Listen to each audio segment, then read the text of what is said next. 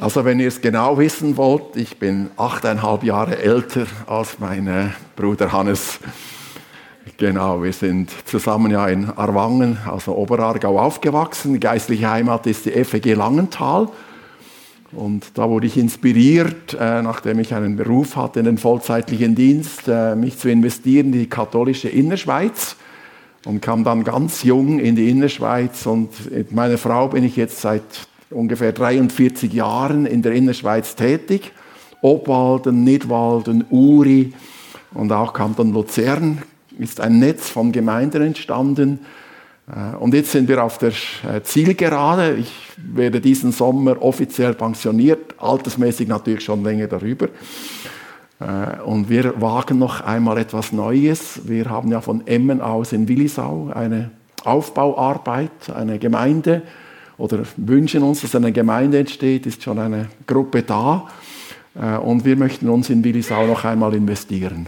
Einfach für eine kürzere Zeit, vielleicht zwei, drei Jahre, bis dann ein junger Gemeindegründer dort, wenn Gott die Türen öffnet und wirklich bestätigt, dann in Willisau auch eine Gemeinde entstehen darf. Ich weiß nicht, ob euch bewusst ist, Willisau ist ja jetzt nicht so unglaublich weit entfernt von äh, Summiswald. Äh, die Luzerner und Berner Grenze ist in eurer Nähe. Und es ist schon erstaunlich, ähm, während hier in dieser Gegend hier Aufbrüche, geistliche Aufbrüche geschahen, Pietismus dann, aber dann nachher wirklich Aufbrüche, die zur Freikirchen führten. Zur gleichen Zeit wurde nur einige Kilometer weiter hier von hier entfernt Menschen wegen ihres Glaubens hingerichtet, weil sie die Bibel gelesen haben, weil sie die Bibel besaßen weil sie das Evangelium verkündet. So Jakob Schmidlin, ähm, der wurde in Emmenbrücke verbrannt, die Bibel mit ihm auf den Scheiterhaufen geworfen und dann in die Reus gestreut. Äh, die Bewegung, das waren ungefähr 100 Leute, die wurden landesverwiesen, das war noch die geringste Strafe, auf Galeeren den Franzosen übergehen, mussten dort eine langjährige Gefängnisstrafe absitzen. Oft haben sie es nicht überlebt, diese Galeeren, äh, Sklavenarbeit. Und so wurde die ganze Bibelbewegung, die da entstand, damals völlig ausgerottet. Und das ist einfach so krass, einige Kilometer weiter hier geistliche Aufbrüche bis heute. Der Anteil von gläubigen, bibelgläubigen Menschen ist in diesem Gebiet hier 15 mal größer, als wenn man über die Grenze geht in den Kanton Luzern. Das ist einfach, das wissen wir. Wir sind jetzt Jahrzehnte tätig. Äh, wir kennen die Unterschiede und das ist so krass. Und wir beten einfach, dass Willisau, das ist so noch ein Ort, ein Zentrum, das man seit 50 Jahren bearbeitet und es ist noch nie gelungen, eine Gemeinde am Bestehen zu halten. Es hat einige Jahre gedauert, dann ist sie wieder eingegangen. Also das noch wirklich ein, ich sage, ein Machtzentrum auch der Finsternis. Und ja, vielleicht kommt jetzt die Zeit, wo Gott die Türen öffnet. Äh, wir beten darum. Aber das wollte ich eigentlich alles gar nicht sagen. Äh, ich wurde gebeten, einfach ein paar Worte zu uns zu sagen. Äh, aber dann wisst ihr so ein bisschen doch, ähm, wer hier vor euch steht. Das letzte Mal, als ich hier war, war eine Woche nach Ostern und da sind wir eingetaucht in diese Geschichte, als da diese zwei Männer unterwegs waren. Es war Ostermorgen, also der Auferstehungsmorgen. Sie haben nur Gerüchte gehört, dass da Jesus doch auferstanden sei und gingen da eben traurig, äh, immer noch vom Schock der Kreuzigung Jesu nach, äh, in ein Nachbardorf von Jerusalem. Und Jesus stellte sich ja dann zu ihnen, das heißt, ging mit ihnen ein Stück des Weges Sie haben ihn nicht erkannt und er hat ihnen einfach die Bibel ausgelegt, gesagt, das alles macht einen Sinn, dass der Messias eben leiden und sterben musste und die haben ihm zugehört. Äh, und dann gab sich Jesus ja dann zu erkennen und war sofort dann aber wieder weg. Und wir sind so stehen geblieben dort mit diesem, wie Jesus so persönlich auch mit seinen Jüngern umging. Und wir haben jetzt äh, Karfreitag, Ostern, dann Auffahrt und ähm, Pfingsten hinter uns. So diese Stationen und ich bin da eingetaucht einfach in, in diese Zeit, habe mich weiter beschäftigt und merkte dann plötzlich, der Umgang mit, von Jesus mit seinen Jüngern, mit seinen Nachfolgern war gerade in dieser letzten Phase schon sehr persönlich. Und das ist das Stichwort. Dieser vertraute Umgang Jesu mit seinen Nachfolgern, um dass Jesus seine Jünger einfach in seine Pläne mit hineinbezog, ihnen das geöffnet hat, anvertraut hat. Und das soll uns heute etwas begleiten. Wenn wir das noch einmal aufleuchten lassen, so die letzte Zeit, als Jesus mit seinen Jüngern verbracht hat, ich denke hier also persönliche Handlungen wie die Fußwaschung.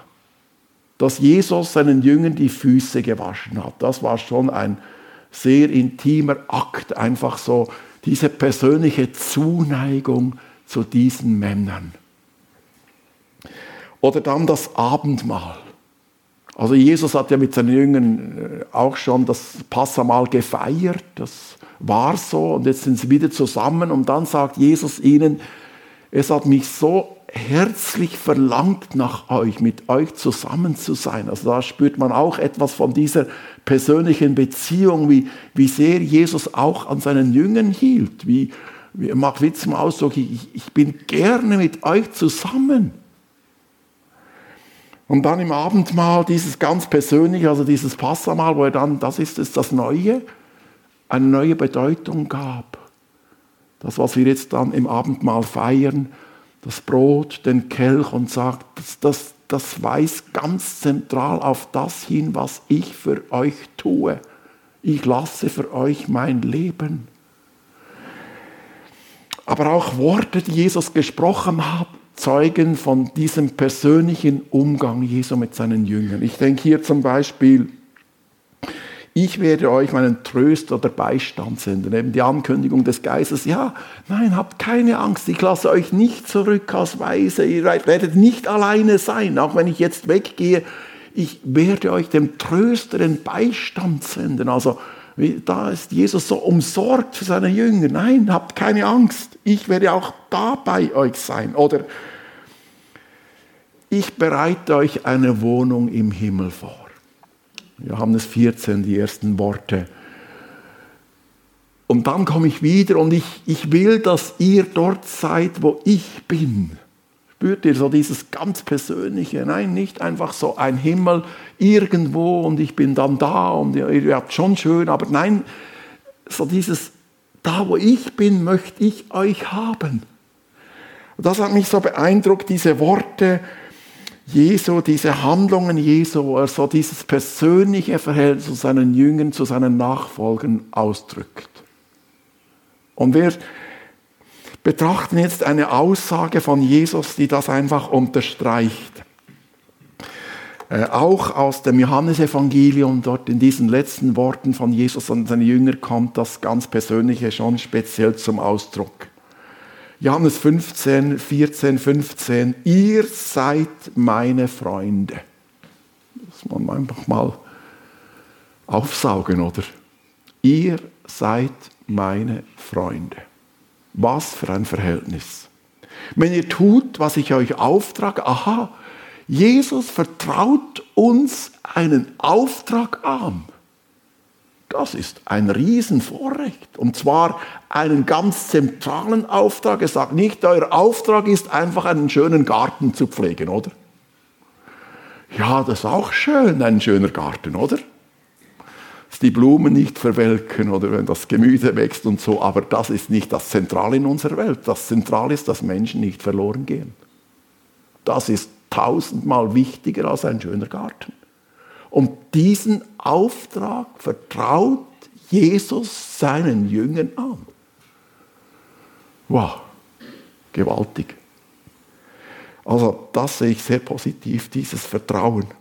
Ich nenne euch Freunde. Noch einmal. Und jetzt kommt ein ganz spezieller Aus oder eine ganz spezielle Formulierung und nicht mehr Diener oder Sklaven, einige Übersetzungen, denn einem Diener sagt sein Herr nicht, was er vorhat. Aber euch habe ich alles anvertraut, was ich von meinem Vater gehört habe. Also Jesus sagt ihr, ihr seid so meine Freunde, dass ich euch einweihe in die göttlichen Pläne, euch diese Pläne offenlegen. Ihr dürft da Einblick haben, was Gott beschlossen hat in seinen Ratschluss. Wow. Ich finde das gewaltig. Also das wollen wir ein bisschen einfach jetzt noch vertiefen und, und einfach, ja, das auf uns einwirken lassen. Dass Jesus seine Jünger Freunde nennt, ist außergewöhnlich. In der Bibel gibt es nur zwei Personen im Alten Testament, die Freunde Gottes genannt werden. Also wenn dieser Begriff kommt, dann ist das etwas ganz Spezielles. Ich frage euch jetzt nicht, welche Personen das sind, ich sage es euch. Äh, ich würde vielleicht sagen Daniel. Ja, es gibt natürlich viele Personen, die ein, wirklich ein schönes Verhältnis zu diesem lebendigen Gott hatten oder David oder so. Aber es waren Abraham, ausdrücklich Freund Gottes genannt. Und der zweite, wahrscheinlich bekannter eben als Freund Gottes, Mose. Ich werde dann noch einen Text aufleuchten lassen von Mose, da kommen wir darauf zurück. Aber hier und jetzt werden wir persönlich, ziehen wir das auch auf unsere Ebene. Wenn wir Jesus nachfolgen, dann nennt er uns seine Freunde. Ich weiß, das bildet nur einen Aspekt zur Beziehung zum lebendigen Gott wieder oder zu Jesus. Der, dieser, diese Beziehung zu Jesus ist so intensiv und so vielfältig, das kann man nicht mit einem Bild, einfach mit der Freundschaft vergleichen. Da kommt auch Kind Gottes, da kommt Braut, Bräutigam, da kommt Hirte, Schafe und, und da gibt es viele äh, Aussagen, die einfach dieses Verhältnis zu diesem lebendigen Gott verdeutlichen. Mir ist das bewusst, dass ich jetzt hier einfach einen Aspekt herausgreife und dass das nicht das Ganze ist. Aber Freund, wir waren als Menschen oder sind als Menschen Feinde Gottes. Das ist die biblische Aussage. Nicht einfach Freund Gottes, Feinde Gottes. Und Gott macht, Jesus macht aus Feinden Freunde durch seine Erlösung am Kreuz. Das, was wir heute feiern im Abendmahl. Das hat Jesus unglaublich viel gekostet. Ja, Leiden und Sterben. Die Herrlichkeit beim Vater verlassen, alles in die Waagschale zu werfen, damit wir seine Freunde werden. Also das finde ich einfach großartig. Das beeindruckt mich schon. Und jetzt dürfen wir nicht vergessen, in dieser Freundschaft gibt es aber ein riesiges Gefälle. Ihr habt sicher auch Freunde oder einfach Leute, die euch nahestehen, mit denen ihr gut auskommt, aber die sind so ein bisschen normalerweise so auf gleicher Augenhöhe, oder? Oft auch sozial. Also ich fahre manchmal beim größten Golfclub da in, äh, in, äh, im Luzerngebiet vorbei, in Sempach, äh, wunderbare Aussicht und die haben da Gebäude und boah, das ist so. Und entsprechende Autos stehen vor diesem Club und so. Und die da, die, merkt man, die haben so, die haben die gleiche Wellenlänge oder so, die auch oft das gleiche Einkommen und so.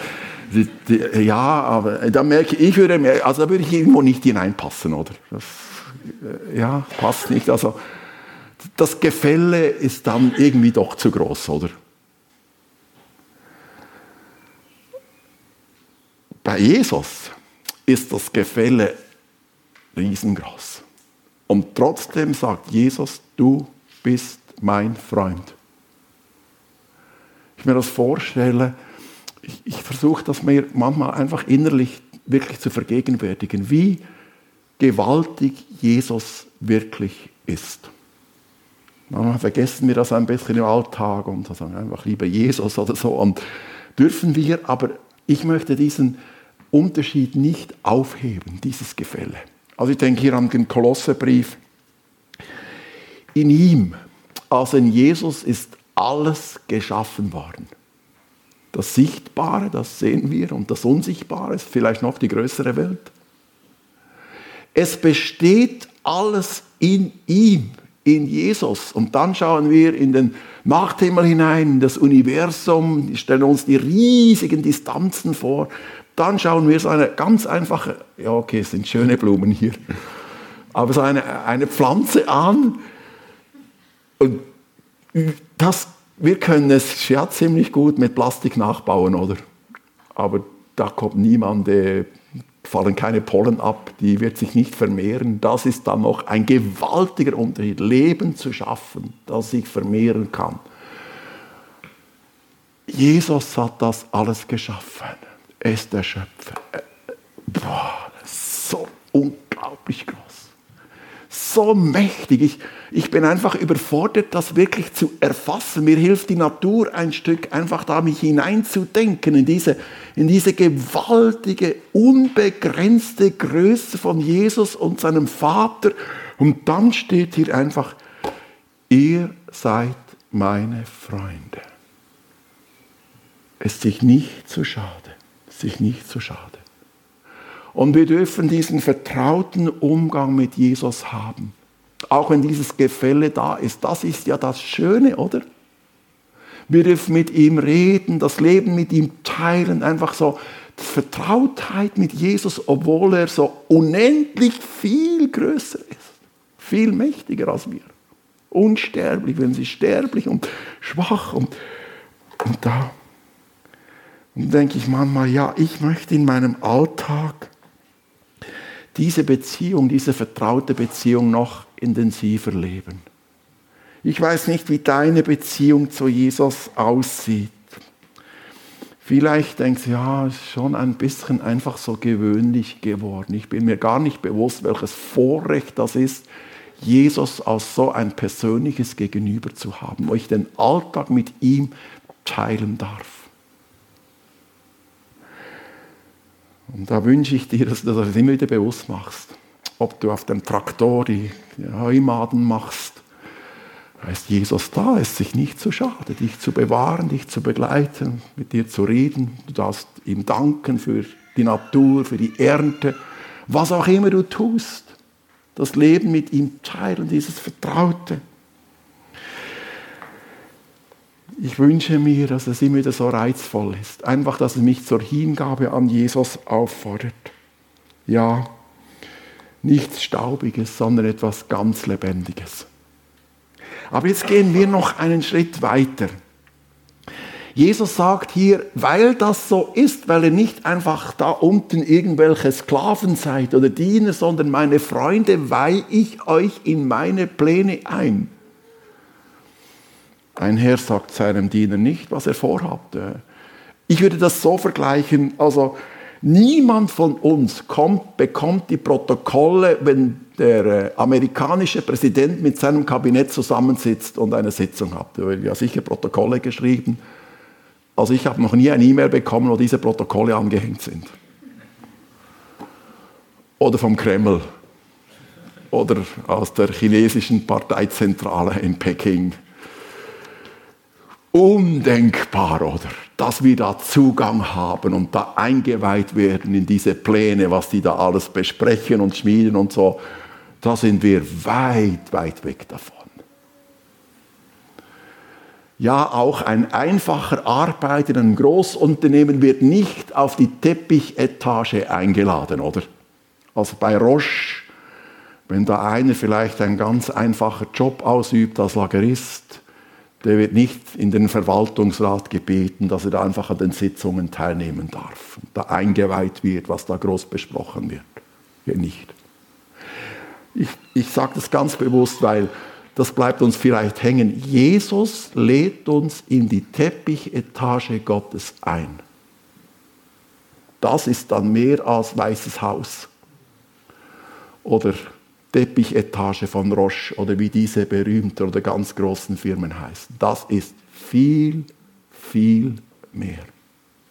Und das ging mir so unter die Haut, als ich das so mir neu einfach vergegenwärtigte. Das ist etwas ganz Besonderes. Ich komme jetzt zurück zu Mose, der eben auch als Freund Gottes genannt wurde. Und Mose hat genau das erlebt dass Gott so eine Beziehung mit ihm pflegte, dass Gott ihn in seine Pläne einweihte. Ich blende einen Text ein aus einer ganz speziellen Situation, die Mose erlebt hatte. Das ist so der Vorgang, als die zehn Gebote dann kamen, goldenes Kalb, die ersten Steintafeln, wo die zehn Gebote aufgeschrieben waren, wurden zerstört. Äh, und Mose ging dann wieder zurück auf den, auf den Berg Sinai und bekam dann das zweite Mal die zehn Gebote. Und da hat Gott ja 40 Tage mit ihm gesprochen, war ein, eine ganz spezielle Begegnung. Und Gott hat gesagt, ich werde das Volk nicht mehr begleiten, weil sie eben da den Götzen gedient, diesen goldenen Kalb und so halsstarrig waren. Ich habe, ich sage es jetzt mit meinen Worten, Gott sagte Mose, ich habe die Nase voll. Wenn ich dieses Volk weiter begleite, ich, zuerst erzünden die mich so sehr, dass ich sie alle umbringe. Und dann sagt Mose, ah, das geht nicht.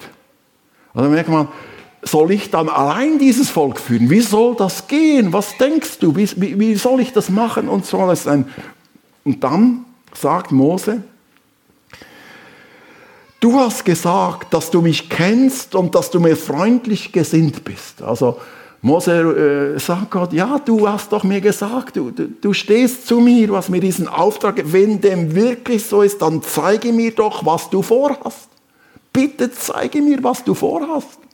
Das merkt man, ich möchte Einblick haben in deine Pläne Gottes.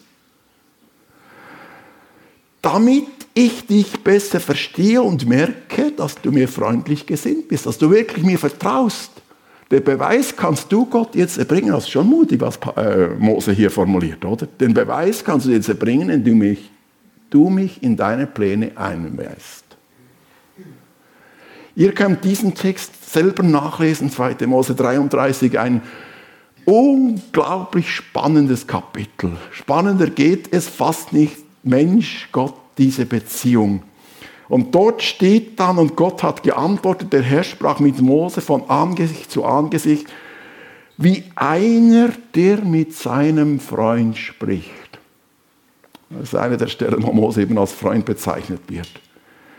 Und Gott war dann nachsichtig und hat dann dem Mose die Pläne offenbart, was er denkt, wie er sie begleiten will mit der Wolkensäule und Feuersäule und dass er sie führt und so. Also da hat dann Gott schon äh, ihm die Türen geöffnet und gesagt. Und jetzt fragen wir uns, ja, was bedeutet das für uns? Wenn Jesus sagt, ich, ich, ich vertraue euch meine Pläne an, was ich vorhabe, wie muss ich das verstehen? gilt ja auch für uns. Wir dürfen Freunde von Jesus sein, durch seine Erlösung. In was weiht Jesus uns ein? Vielleicht denkst du jetzt und suchst an falscher Stelle, das muss etwas ganz Besonderes sein. Also etwas, das ich noch nicht entdeckt habe und das Gott mir jetzt ganz persönlich offenbart. Vielleicht eine Bibelstelle, die vielleicht äh, bis jetzt noch nicht entdeckt wurde, wenn man die rückwärts liest kommt da eine neue Offenbarung heraus. Wow, jetzt habe ich etwas entdeckt, das bis jetzt noch niemand wusste. Oder irgendeine Zahlenkombination und, und irgendwie so etwas. Nein, nein, ich denke nicht so, sondern ich denke, und es wird es eigentlich ganz gewöhnlich und trotzdem sehr ungewöhnlich. Jesus öffnet mir das Verständnis für seinen Heilsplan dass ich diesen Heilsplan verstehe, innerlich annehmen kann. Wahrheiten, die euch jetzt den meisten von euch bekannt sind. Ich sage jetzt nicht Neues. Ich möchte euch nur sagen, dass ihr das erkennen dürft, ist ein Riesengeschenk von Gott. Die Ankündigung Jesu im Alten Testament dass das Alte Testament der Aufbau ist vom Neuen Testament. Dass hier der Messias angekündigt wurde, dass man das erkennen darf. Ja, Jesus kam ja nicht aus dem Nichts, da steht schon von ihm geschrieben. Dass wir sein Menschwerden verstehen. Jesus, der wirklich eins ist mit dem Vater, der Gott selbst ist, wird Mensch, menschliche Gestalt, wirklich Fleisch und Blut geboren von einer Frau dass man das versteht, dass man das glauben kann. Boah, das ist Plan Gottes. Der lebendige Gott wird in Jesus Mensch. Das war sein Plan. Da ist der Plan. Und jetzt dürfen wir das erkennen. Der Tod am Kreuz und seine Auferstehung. Was das bedeutet. Weshalb Jesus sterben musste. Seine Gemeinde und die Wiederkunft und die Vollendung. Und er denkt jetzt eben, ja, ja, aber das ist jetzt nichts Neues, oder? Das können wir in der Bibel nachlesen, aber das ist gerade das Geschenk. Erstens, dass wir die Bibel haben, dass Gott das für uns festhalten ließ. Es ist nicht selbstverständlich, dass wir eine Bibel haben. Die Bibel wurde so oft schon bekämpft, so oft schon den Leuten weggenommen, immer wieder weggenommen. Ich habe gesagt im Luzernbiet, ähm, was da ähm, geschehen ist. Da hat ein, ein Pfarrer, ein katholischer Priester von der Kanzel verkündigt, als diese Bewegung eben aufkam, wenn ein Vater seinem Kind eine Bibel kauft, dann ist das das Gleiche, wie wenn er ihm die Hölle kauft. Kampf gegen die Bibel. Und dass wir heute immer noch die Bibel haben, eine zuverlässige Übersetzung, das ist für mich schon ein Wunder, dass Gott uns da diesen Plan erhalten hat. Aber das noch größere Wunder ist, dass uns innerlich darüber die Augen aufgeben dürfen. Ich sagte, ja, aber alle Menschen können ja die Bibel haben und darin lesen, oder? Was ist dann das Besondere, dass dieser Heilsplan oder dieser Wille Gottes bekannt ist? Aber das ist eben gerade das Spezielle. Es gibt so viele Menschen, ja, die haben die Bibel, aber sie verstehen sie nicht. Es gibt hochintelligente Menschen, die können perfekt Griechisch und perfekt Hebräisch und verstehen nicht, was da steht die lesen das und sagen, ja, das, was da über Jesus steht, seine Wunder, das hat man später erfunden, hat man dazu getan, glorifiziert und ähm, die Auferstehung von Jesus muss man geistlich verstehen. Also eigentlich wissen wir gar nicht so richtig, ob überhaupt Jesus einmal gelebt hat und so. Und merkt man, null Zugang. Ist ihnen verschlossen. Ist zwar da und doch nicht da. Wie hat es Jesus gesagt? Ich rede in Gleichnissen zu ihnen, weil sie sehen und doch nicht sehen. Weil sie hören und doch nicht hören und nicht verstehen. Eine ganz krasse Aussage, aber aufgrund dieser Aussage leuchtet es einfach umso heller, wenn wir den Heilsplan Gottes, die Pläne Gottes verstehen dürfen. Oder Hesekiel, weil sie sehen und doch, Entschuldigung, die Menschen haben Augen, um zu sehen, aber sie sehen es nicht. Sie haben Ohren zu hören, aber sie hören nichts. Den Willen Gottes geht es hier um diesen Willen und die Augen sind verschlossen. Und dann muss ich sagen, es ist ein Wunder, wenn uns die Augen, die inneren Augen aufgehen über die Heilswahrheiten der Bibel. Schaut einmal, Vielleicht haben wir uns ja zu sehr einfach gewöhnt daran, dass wir die Bibel haben, dass wir wissen, wie man zum ewigen Leben kommt und so. Aber das ist ein Geheimnis. Und das macht einen riesen Unterschied, ob wir diesen Willen Gottes kennen, den Willen von Jesus kennen, ob wir einmal auferstehen werden nach dem Tod zum Gericht oder zum ewigen Leben. Ein Riesenunterschied. Und auferstehen zum ewigen Leben brauchen wir die Erkenntnis von diesem Willen Gottes. Und da, was ich so in der Vorbereitung war, dachte ich, ja, Jesus, du bist schon sehr persönlich jetzt. Du sagst, ich bin dein Freund. Und jetzt möchte ich einfach immer wieder neu staunen, dass er mir diese Wahrheiten geöffnet hat. Die großen Fragen des Lebens, an denen sich die Menschen abmühen. Woher ich komme, was ist der Sinn des Lebens? Wohin ich gehe? Ich habe die Antworten. Gott hat mir das Verständnis geschenkt. Schenkt uns dieses Verständnis. Und ich möchte einfach neu darüber staunen. Und diese Stimme aus der Bibel durch Jesus immer wieder hören. Wie Jesus sagt, eben im Bild vom Hirten, meine Schafe hören meine Stimme. Und diese Erfahrung möchte ich im Alltag immer wieder erleben. Aber ich möchte auch einfach, einfach staunen. Staunen, dass ich ein Freund von Jesus sein darf. Dass er mir die Augen geöffnet hat über seine Wahrheiten, eingeweiht hat. Das ist viel wichtiger als was auf anderen Teppichetagen besprochen wird. Dass Gott uns wie an höchste Stelle einlädt und sagt, schau mal, das ist göttlicher Wille für dein Leben.